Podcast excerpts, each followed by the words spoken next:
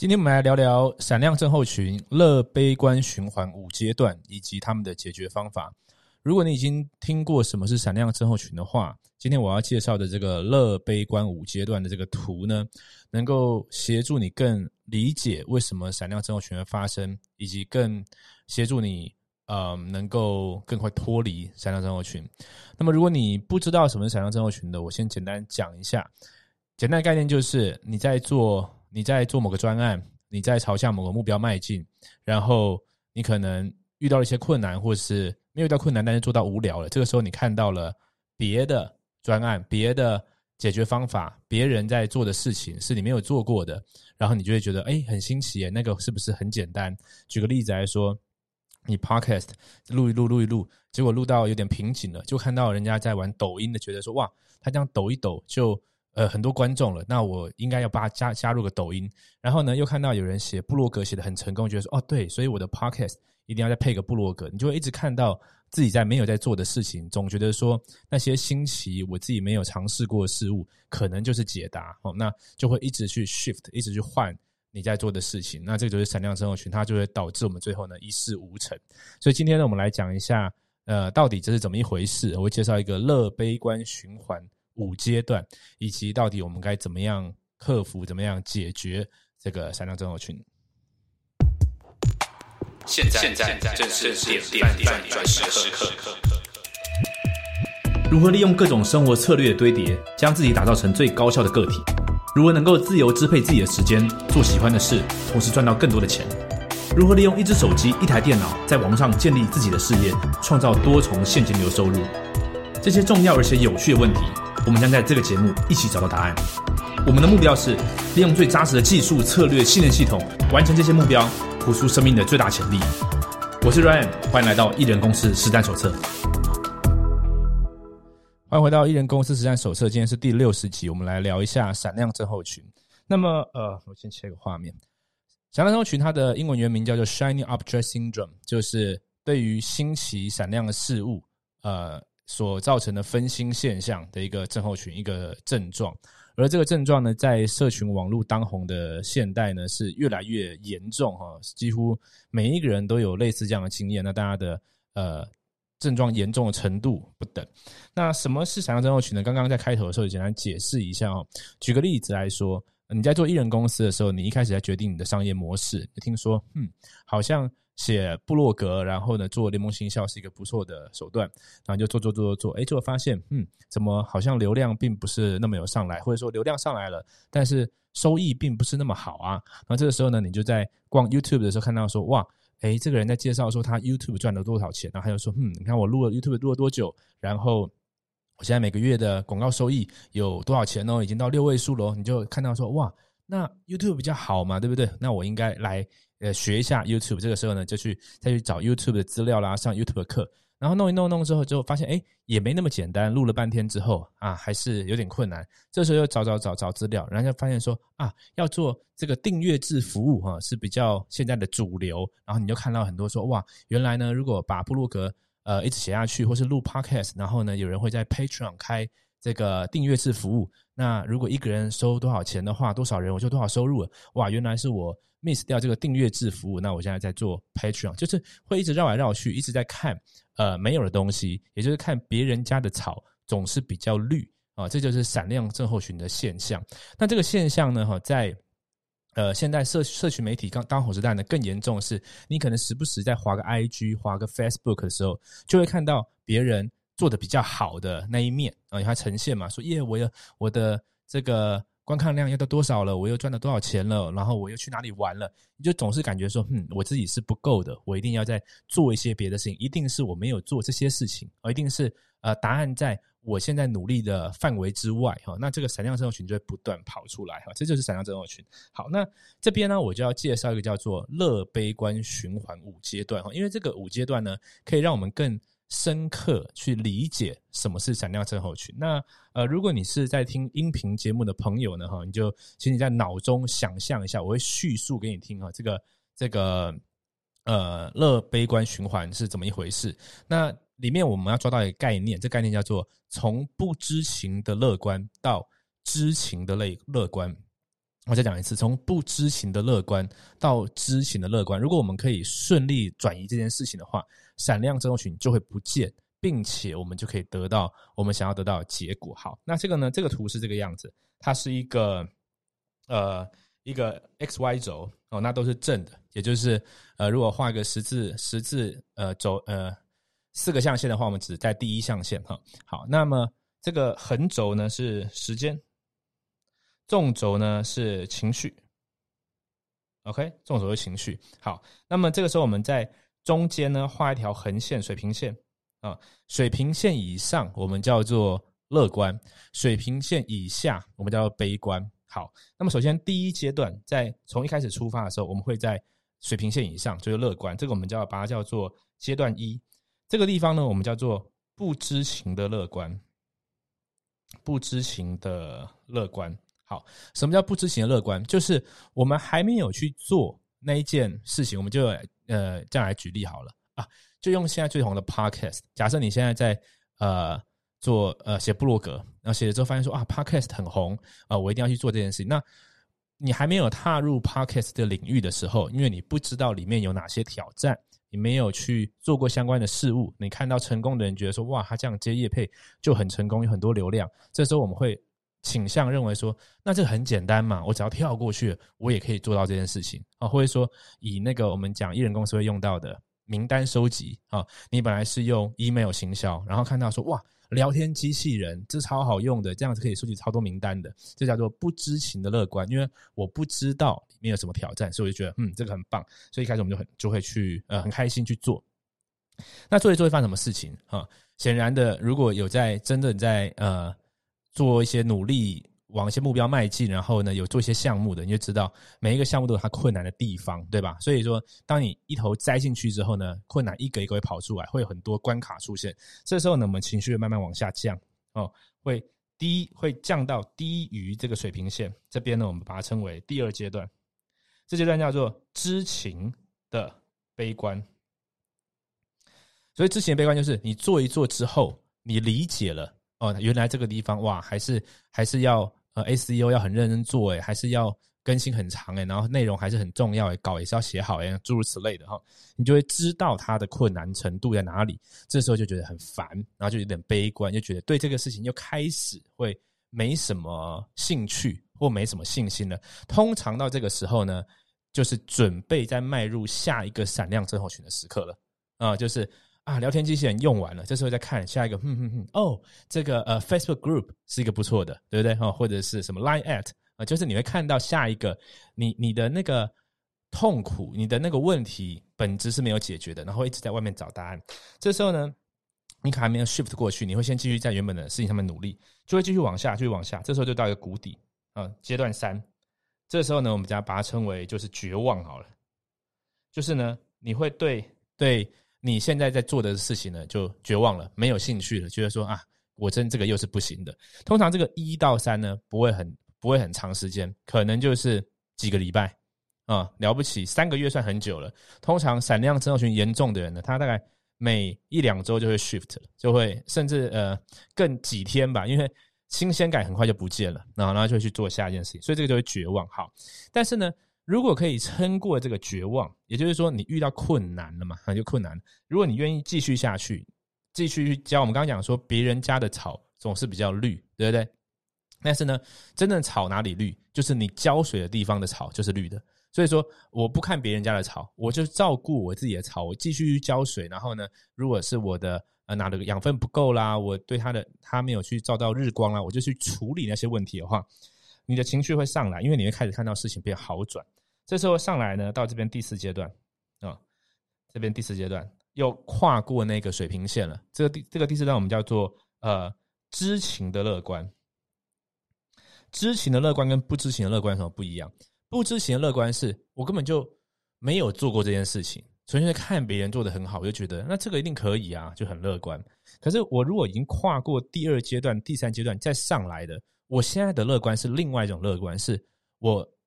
呃，接受过挑战了，我愿意解决问题，而且我也经历过比较这个呃混沌、比较呃心里比较沮丧的那种低潮时期，但是我撑过来了，因为我不断去做该做的事情，所以我对这个事情未来的发展是有信心的，这叫知行的乐观。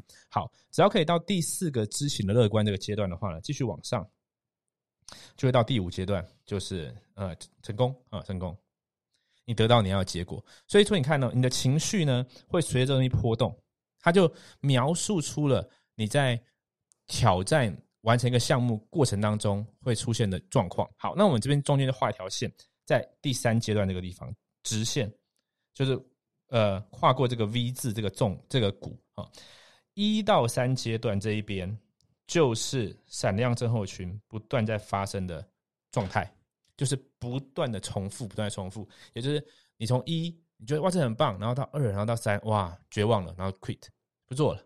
然后呢，再回来一次啊，下一个事情啊，再来一、二、三啊，不做了啊，再一次，再一次，这个事情呢，在我刚刚已经举很多例子了嘛，在网络赚钱这个领域里面特别常会遇到，因为为什么呢？因为网络赚钱通常进入的门槛都很低，对吧？你你呃，任何一个人现在口袋里面的手机。都大幅超越过去你花很昂贵的价钱买的摄影机相机了，所以任何一个人都可以录个影片上传，你就可以有自己的 YouTube 频道，然后你就可以直播，你就可以录音频，你就可以做很棒的 IG 的照片，任何一个人都可以跨入。但是一个事业的建立，它有很多细节，它不是只是拍拍好的影片、拍拍好的照片就可以了。所以，呃，当我们的技能没有补足的时候，往那个知情的悲观走是必然的现象。但是这个时候，如果我们纯粹认为说啊，果真这个机会很难，那就是搞错方向，搞错呃目标放错地方。我们应该知道的是，嗯，这个是一个讯号，这讯号告诉我我有能力不足，对吧？啊，所以他就不会那么样的跑去三那个地方，所以这个低谷啊，这低谷就不会到那么低的地方，你才有可能去呃，应该这样讲，怎么样会从三到四呢？就是理解。对这个是有正确的理解。我们在呃过去很多节目里面都讲到，我们讲了很多心理学的模型、心理学概念，都是你只要开始理解，它就开始变好哦，对吧？那这边补充说明一下，为什么艺人公司实战手册里面要讲到那么多这些心理模型？原因就是，其实在网络上赚钱方法有非常非常多。当然，我会呃在某些节目、某些某些集数介绍一些我在做的方式，但是这不是你唯一要做的。它有很多种方式，那这些方式的背后能不能支撑你这些方式走下去，就是这个心理学模型啊。所以说，我会不断的讲这些个人成长的东西。好，那这个一到三，我们刚回到这个图哈，一到三不断的反复，就想要增厚群。所以反过来说什么？你想办法让一到三不要反复啊，这个很直观理解嘛。如果一到三反复叫做闪亮症候群，那怎么样想办法让一到三不要反复呢？我们可以直观的理解就是，第一个，当三要回到一，就是我回我到三这个状态的时候，我知道我要往四走，我要往知情的乐观走。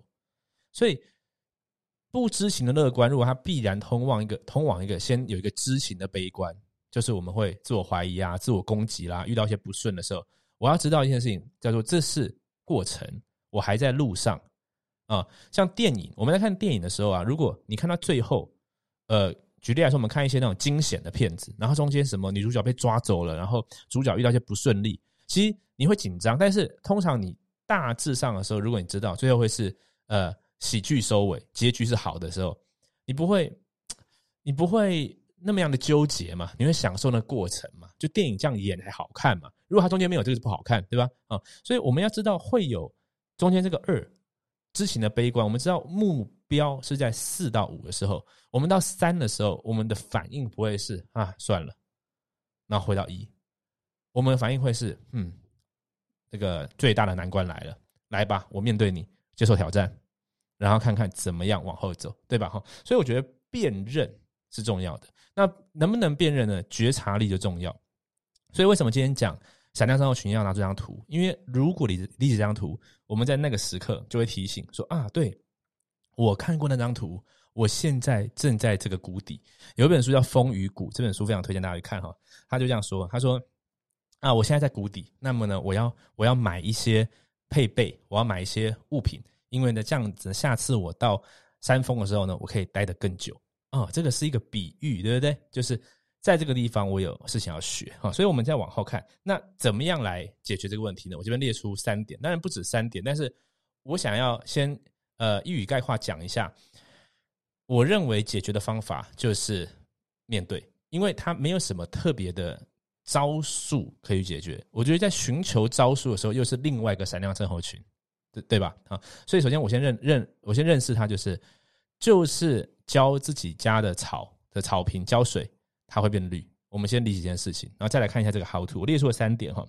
第一个呢是呃训练我们自己的大脑，我们需要训练自己的大脑，不对新奇的事物产生太大的反应。那这个时候呢，我认为多巴胺阶段它是重要的。所以反过来说，如果你做反向多巴胺阶段，就是我我不管每天这个手机啦、通知啦，然后各种信息我就不断跑过来。如果你训练你自己的多巴胺是不断这样。乱分泌、乱刺激的话呢，那么你就会有很严重的闪亮症候群。因为这个时候，你大脑在抓的不是对你有益的东西，你在大脑在抓就是我要拿分，我要拿刺激，只要刺激对我就是好事。那你做新的任务都是刺激，这个都是好的刺激，不是？都都这都是对呃拿分数来说是拿分的刺激。如果你不懂我在讲什么拿分的话，到时候去 YouTube 搜寻 “run 物空格多巴胺”哦，我也没有讲比较详尽的。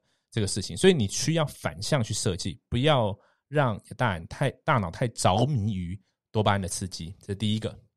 好，第二个呢是什么呢？第二个是练习 one thing 哦，所以就两本书推荐你，一本叫做 One Thing，这个呃已经在这个频道讲到烂掉了哈。呃，聚焦聚焦一件事，呃，聚焦第一张骨牌，它有两三版个两三个版本不一样翻译。另外一本书推荐给你，我现在手上拿的叫做 The Power of Less 少。才是力量啊！那这个是有一个很有名的极简主义部落格，叫做呃 Zen Habit 啊 Zen Habit 的作者啊呃写他叫做 Leo 巴巴巴巴乌塔吧，应该这样念没错吧哈？呃，很棒！我们要去理解到少对我们的生命、对我们的目标、对我们的专案代表是什么，而不是多。像闪亮生活群，这是一个不断追求多，在他的信念里面，多等于好。在他们心里面，还有还另还有另外一件事情呢，就是难的事情等于不好。闪亮症候群啊，难的事情等于不好。但是如果你刚刚理解我们的呃乐悲观循环的话，一二三四五的时候，你到三个很绝望的时候啊，如果你的信念是难等于好的时候，这时候你一定撑得过去，因为你挖到宝藏。你在做简单的事情的时候，你不应该太兴奋，你说哇这样很棒，哇又有结果了，哇很赞，这代表什么？代表大家都做得到。但是你往难关开始走，开始给你一些重疾，你录的影片啊没人看，你的销售漏斗没有人进去，因为没有没有成长的时候，这个时候开始难，对不对？这时候信念训练应该是，嗯，找到了啊，这个终于被我找到我的漏洞在哪里，我来好好面对它。如果我们可以转换这个信念的时候呢，哎，闪亮症候群也会不见哈。所以练习这个 the one thing 就是聚焦一件事的力量，跟什么呢？跟我们上一集。应该上一集吧，上两集讲到的一百天挑战啊，上两集，上一集讲认知偏误嘛，哈，上两集讲的一百天挑战，如果你还没看的话呢，请去看，应该是第五十八集，练习做这一百天挑战。一百天挑战的逻辑是，你的焦点不放在短期的 outcome，而是我要把一百次完成。那这个一百次完成跟乐悲观循环有概念有重叠，就是呢，呃，通常你可以这样想，我要完成一百次，对不对？那个。知情的悲观跟跟绝望那一段呢，可能会通常会在第十到三十次之间。可是如果你现在有另外一个焦点，是我先不管了啊，反正我要一百次，很有可能你就可以度过那个，然后到四或五啊。好，这第二个，那第三个写个 O S 什么意思呢？就是呃作业系统哦，就是我们呃我们在第四十集的时候讲过一个半年度规划与这个在呃回顾与再计划啊。